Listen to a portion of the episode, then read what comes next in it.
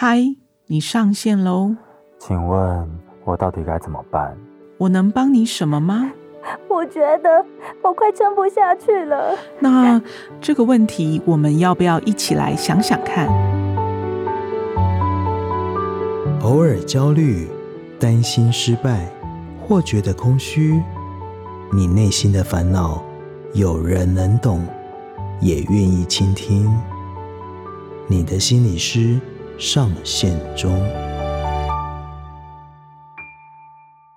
各位听众，大家好，欢迎收听由静好听及旭立文教基金会共同制作播出的节目《你的心理师上线中》，我是主持人旭立执行长赵慈慧。如果大家观察到，就会发现我们现代社会蛮强调要冻龄，我们似乎有些抗拒衰老的自然现象，认为变老就是变丑，诶，变老就是没有价值了。对于这种衰老的担忧、焦虑、害怕，很容易让我们心情沮丧、低落，还有感觉到孤单，反而失去了我们生命里面原来的希望跟活力啊！但是衰老是每一个人生命里面自然必经的变化啊！我们要如何做好心理调试，不要做无谓的挣扎、抗拒呢？本集的来宾是钟怡伶咨商心理师，他的专长是整合身体与心理观点，去治疗人所呈现的身心议题。怡伶同时拥有护理师和资商心理师双专业，期待这一集节目可以帮忙大家找到调试的方法，尤其是即将面临进入四十岁、五十岁、六十岁人生年龄关卡的听友们。欢迎怡琳，主持人好，大家好。首先啊，我们请怡琳咨商心理师先跟我们分享一下什么是恐老症啊？恐老症的定义是什么？好。在恐老里面就会分成几个阶段。第一个阶段就是呢，我们会有个过度关注的情况。什么叫过度关注？就是当我不断不断的关注我自己的身体的变化，譬如说，我们就会看说，哎，我的白头发多了几根，我的鱼尾纹多了几道，或甚至呢，不断的去觉得是说我好像真的没有办法像以前一样的有这样的活力的时候，那个过度关注的自己呢，其实就会陷入到第二个阶段，叫做过度焦。焦虑，那那个焦虑的状态里面，就会触发脑里面或者是我们的情绪里面，其实就会有一种危机感的那个部分，就是我因为很焦虑，所以呢，我可能要更多的要去做一些努力啊，就会说，那我要怎么样抗老？我要怎么样不要走入那个老化的阶段？可是呢，也发现说，那个过度焦虑的状态里面呢，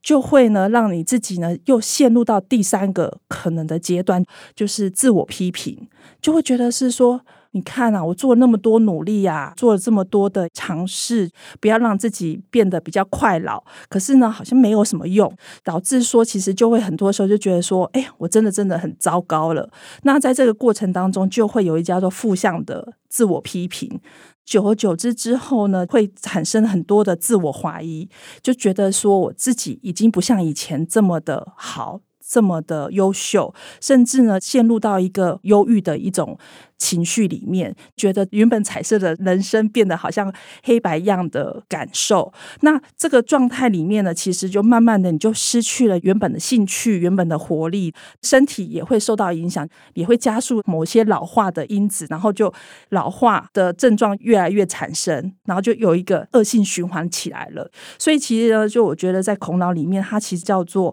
一个慢慢侵蚀自己生命掌控性跟价值感的一个历程。是，所以好像听怡伶这样的分享，让我去联想，好像适当的恐老可以让我们有促进健康啊，维护自己美丽的这样的一个动力。可是像刚怡伶讲的这个过程，它会是不断的过度的担忧、焦虑、挫折，然后一直到好像觉得自己无能为力的时候。所以不晓得怡伶这边可不可以跟我们分享，有没有哪一些心理学的理论，让我们对于恐老症有更深入的认识和了解呢？我这边就想到了一个艾瑞克森的一个社会心理发展理论，其实就刚好可以去说明说为什么会恐老的一个症状。艾瑞克森其实有提到了一个部分，就是在成年中期的时候，他的发展任务呢叫做生产力。所以呢，在这个过程，我们人其实常就会一直在想说，哎，我要怎么样去完成我自己想要的一些人生？就在这个我们中年的时候，就有这样的一个发展任务。可是呢，就像我刚才说的，如果呢，在你开始觉察到你自己有一些老化的症状的时候，过度焦虑，其实他就太过的关注到自己的身上或者自己的健康问题，就导致说他在一个他本来要去发展生产力的时候，或者是他在发展说他自己所认定的一个人生目标的时候，其实就会产生一个问题，因为他没有办法去看到他自己是不是有价值。那这跟艾瑞克森的这个理论其实就有点不谋而合。在这一阶段你，如果没有去有一些生产力的发展，那可能就会变成是一个停滞或者是一个过度失衡的一个阶段。是是，所以也想了解一下人为什么会有恐老症啊？如果我们要从生理、心理到社会这个三个面向来看恐老症的话，不晓得怡玲的想法会是什么？在生理层面来讲的话，就是我们面对我们身体的老化或者健康的一个不像以前一样的那么的好的一个状态里面的时候，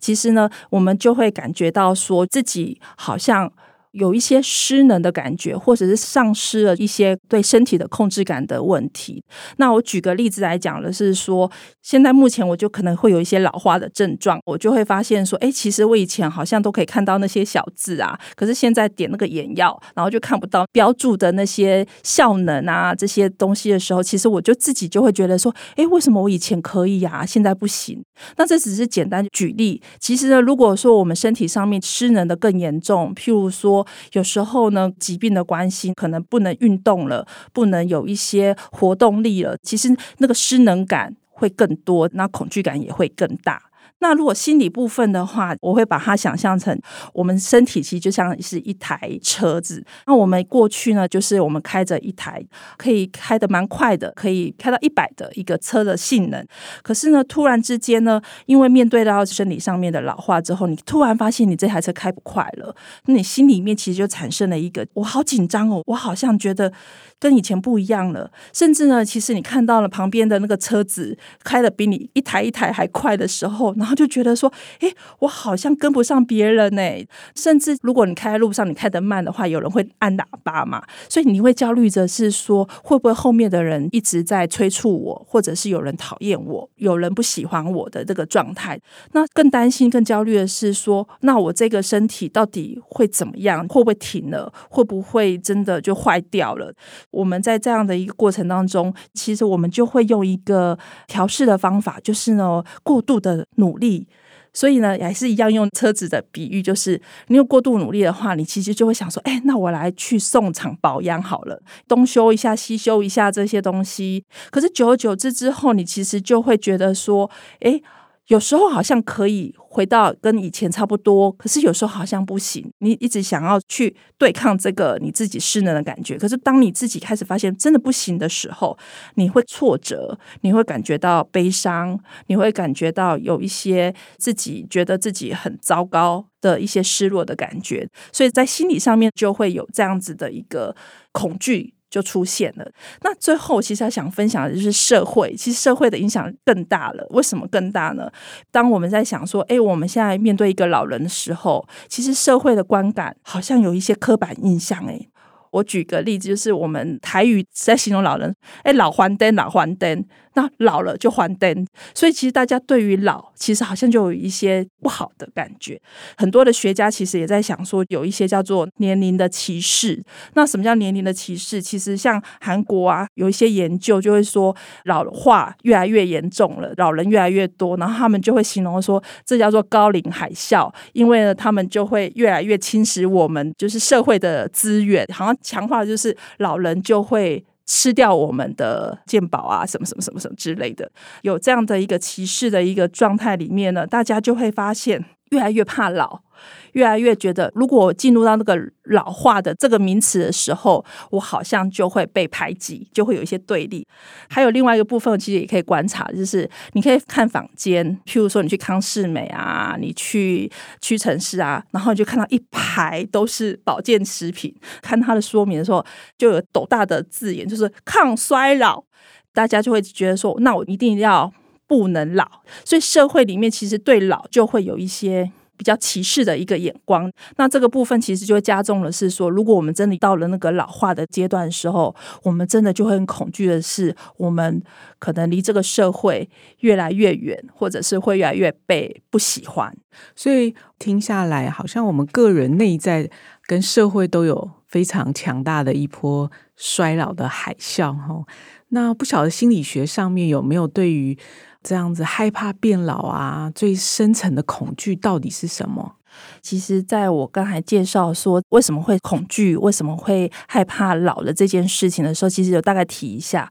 在我们心理学里面，我看到很多的个案，就会有一个感受，就是如果我老了，其实我好像就不被喜欢；如果我老了，我以前能做的，好像就会不能做了。如果我老了，我自我效能也不好了，就会担心说，好像会不会有人抛弃我，会不会有人不爱我？那这个东西就很容易产生的叫做低自我价值，对自我的认同非常非常的低，在很多的时候就会觉得自己很糟糕，很糟糕。这是一个部分。那另外一个部分呢，其实是在中老年的这个阶段的时候，也会经历到一个，除了自己老之外，身旁的朋友也老了。所以会有关系的结束，常常会有个笑话，就说：“哎，我最近发现呢，我好像收到的白帖比红帖还要来得多。那代表的是说，其实周边一段一段的关系正在消逝，正在离开我们的一个阶段。有一个恐惧，其实也是在一个，就是我们人际关系的连接可能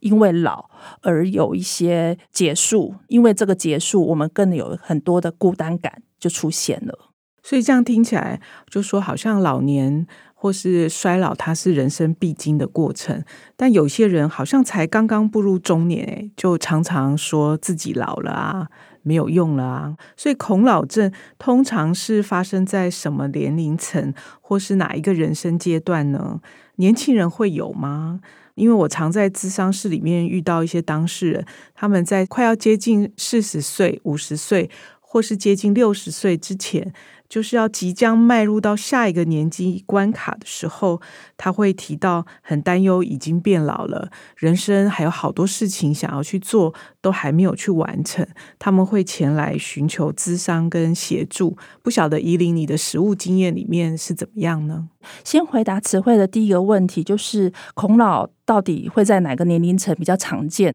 那依照我自己就是实务的经验以及自己人生的看见，那样我会发现说，其实孔老通常发生在中年的四十到六十岁的这个之间。那我分享一下我自己呢，也是一个四十快要到五十岁的这个阶段。然后在这个阶段里面呢，我跟我的朋友聊天的时候，我们突然之间，我开始有一种感觉，就是我们不是只有有自己变老的这个症状，更是有很多的时候，其实我们也在接受，或者是也在面临，就是我的父母亲也老了，所以我们的话题常常就会在一个，哎，我爸去哪里看医生？我妈又在哪个地方怎么样了？好像我们都在分享的，其实是我们也在这个阶段里面在面对父母亲衰老，然后我们怎么样要去照顾他的一个焦虑当中。我自己的经验里面，我就感觉到说，跟以前不一样了。在少女时代的时候，我们分享的其实都是有活力的追星，有活力的去哪玩。可是呢，在我这个阶段的时候，就分享的是比较多的沉重的生命的课题。这个东西其实也会造成我们在四十到五十岁这个期间，就会一直被这个老所提醒。那虽然说现在。我还不到说很老，可是我觉得自己就会有一个自我暗示，说：“诶，其实我也要注意我自己的健康。”那五十到六十岁的时候，其实依照我自己的临床经验，会有一个状况，就是开始要有没有退休的打算，或者是说我的生涯的状态怎么样那样子。其实我常常就会在我的智商室里面听到我的个案说：“我发现啊，现在我好像。”有一种跟不上时代的感觉。虽然我已经是主管，虽然我的薪水不错，可是呢，我总觉得呢，我的同事比我还优秀。在这个过程当中，他其实就会产生的很大的一个焦虑感，因为他自己觉得他可能比不过别人。那比不过别人的这个状态里面呢，其实他就会产生自我怀疑，比较会觉得是说我好像因为我自己老了。或者是我自己的资讯跟不上时代了，我已经快要被淘汰了，而产生一个比较深的自我生命的重新整理、重新看见的一个状态。是。所以刚才听到宜玲提到生癌的这样的一个实例，其实，在我的临床经验里面呢，呃，有遇到这样的一个男性当事人们，他们会是因为事业有成啊，在各方面都觉得自己已经善尽了作为好像社会期待的要求的这些角色，可是觉得自己已经四十几、五十几，甚至是六十几岁了，他们想要在生命的最后这个阶段能够为自己而活，想要证明。下自己已经年老了，可是呢，还是有一些想要完成的一些事情，还是希望能够证明自己在异性的面前是有足够的吸引力跟魅力的。那希望在自己还拥有一些体力、有一些青春最后的尾巴的这个时刻呢，他们希望重新能够寻找不同的一些伴侣，来证明自己。活这一生好像没有白费，所以有些时候我们会看到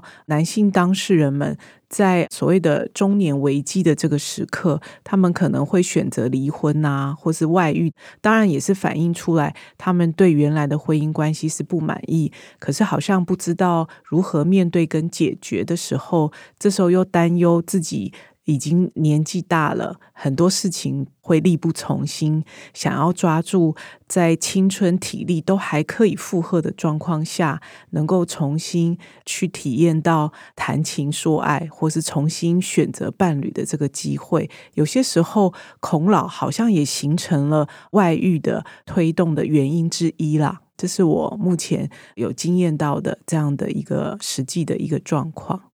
听到词汇刚才你分享的是男性中年的危机，其实让我想到的一个部分是，其实女性啊，在这个阶段里面啊，我感觉到他们的女性的危机是来自于说自我价值的寻找的那个混乱，因为她过去呢，常年她就是在照顾孩子，并且可能也在工作的一个阶段，她就会在照顾孩子跟追求她的事业成就的这个部分的时候，她忘记了其实她自己。有一些自我价值的可能性，所以呢，也导致说，在中年的时候，她突然不知道怎么为自己而活。我觉得女性也有一个相同的一个部分，就是也是在找自己的那个历程。所以，好像害怕老化的这个过程里面，有些时候会变成我们想要重新追求自我价值，重新为人生想要做一些不同的选择的一个推动的力量。是，就是我们这样谈下来，我想听众朋友也听到了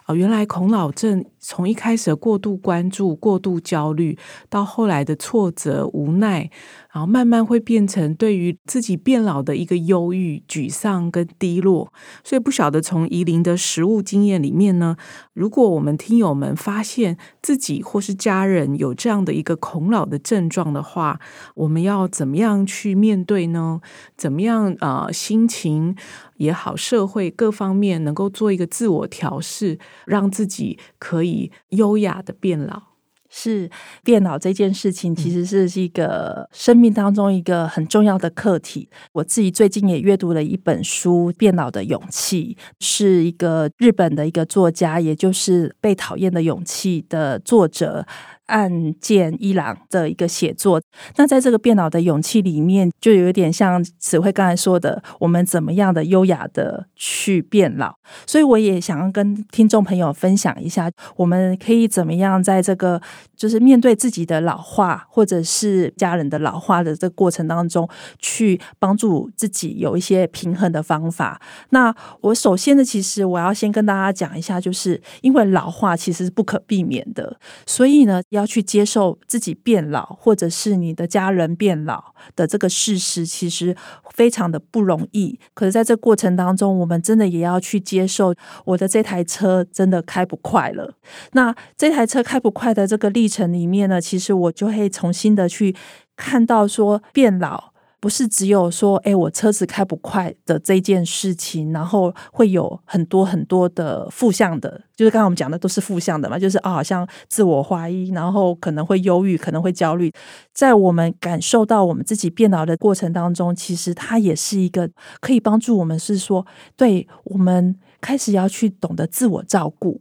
那另外一个部分呢，就是如果我们也要去接受一个，就是说，其实我们这台车真的开不快。我举个例子来讲，我们过去在高速公路台北到高雄，我们就一路的就是往前冲嘛，冲冲冲冲到高雄去，就很快的，大概就四五个小时就到高雄。可是呢，如果我们今天呢发现说我们自己其实开不快，然后我们也可以去面对说，哎，那我其实没关系，我可以开开省道，虽然开久一点，可是你其实就可以去绕。到其他的县市去看一下，说，诶，这里面的风景如何？所以，在这个速度变得比较慢的一个过程当中，我们在很多的时候就可以慢慢的去接受，诶，我现在的状态如何？譬如说，我看到一个景点好玩的时候，我其实就可以停下来嘛，至少就是比较能够调节自己。我开不快就开不快，我想停就停。这个是一个重新诠释变老的一个历程。接下来，其实也想分享，就是我在变老的勇气里面几个观点。他其实有提到的是说，生命的目标呢，不是只有往上，因为我们过去在成长的过程当中，我们一直不断的是要去追求目标，追求赚钱，追求成就，追求结婚生子等等之类的一些人生目标。但是呢，在这个面对自己呢，慢慢的老化的历程当中，他其实希望我们呢可以改变方向，我们可能不一定要往上，而是我们其实是可以往前就好了。就是如果我们一直往上的话，我们就会发现说，其实我们有体力可以一直往上爬嘛。可是如果说是往前的话，就可以比较是说我可以在平面里面呢，根据我自己的状态，每天每天的跟自己去做一个比较，是我今天有没有。比昨天往前一步，或者呢，我今天有没有跟昨天不同的是，我去看看别的地方，在这个过程当中，生命的目标其实可以重新设定，不一定是要。一路一路的往上冲。那另外一个部分呢，我也觉得很认同，然后也是在我智商室里面常常见到的。因为老化的时候，我们都常常会抱怨说我们做不到嘛，做不到的时候，我们其实都用扣分的眼光来看自己。我做不到就扣一分，这个做不到就扣一分，扣一扣之后，其实我们就不及格了。我们就会变得是更沮丧、更焦虑，就会有一些情绪的负向的影响就出来了。那如果呢，可以转换一个方式，就叫加分。就是我今天呢做到一件事情，譬如说我今天去走一走、运动一下，就加一分；或者是呢，现在我可能没有办法去爬山，那我可不可以去走路？那有走路，我其实就可以做一些。对自己生命的加分，所以呢，从扣分到加分的这个历程，其实也可以帮助我们呢去做一些调试跟转向。那我也想提到的是说，其实在这历程里面，我们要不断不断的去想象一下，就是依照我们目前的阶段，如果说你现在是四十岁、五十岁或者六十岁的你，你现在最想要做的事情是什么？我们先不要去想说老化了这件事情，而是想说你现在的人生目标已经走到了中年的一个阶段，在这中年阶段里面，更多的时间其实是要去想想你自己到底想要的是什么。所以呢，我就会希望说大家可以找到自己的兴趣，或者是找到自己想要的生活的画面。其实刚才听宜玲的分享，我也深深的有感触。好像我们要进入到中老年的这样的一个阶段，我们要有不同的眼光来看待。那个慢下来、缓下来，其实可以让我们好好的去品味，好好的去盘点目前自己拥有的是什么，而不是还想要再获得什么新的一些成果了。然后那个一直往前、一直往上要去追求的那个目标。但现在我们可以看到，在人生的尽头，我们还有多少年的一个岁月跟时光，是我们真心想要去经历的人生的时刻。那我觉得，我们在这个人生的阶段，好像可以暂时不用去追求那些别人的期待了，也不用去追求好像社会告诉我们要去追求的那些目标。好像我们到了这个时间点，我们终于可以自我照顾了，终于可以为自己而活。这样想起来，变老没有那么可怕了。变老好像是充满着很多的一些祝福，很多的时刻，我们可以按下一个暂停键，只为自己而活。我觉得刚才怡琳的分享真的很棒。那最后也想要请怡琳可以分享一下，给我们本集的听众朋友，可能是怡琳从书啊、电影啊，或是电视里面看到的，可以作为我们本集的听友们可以参考的一句金句。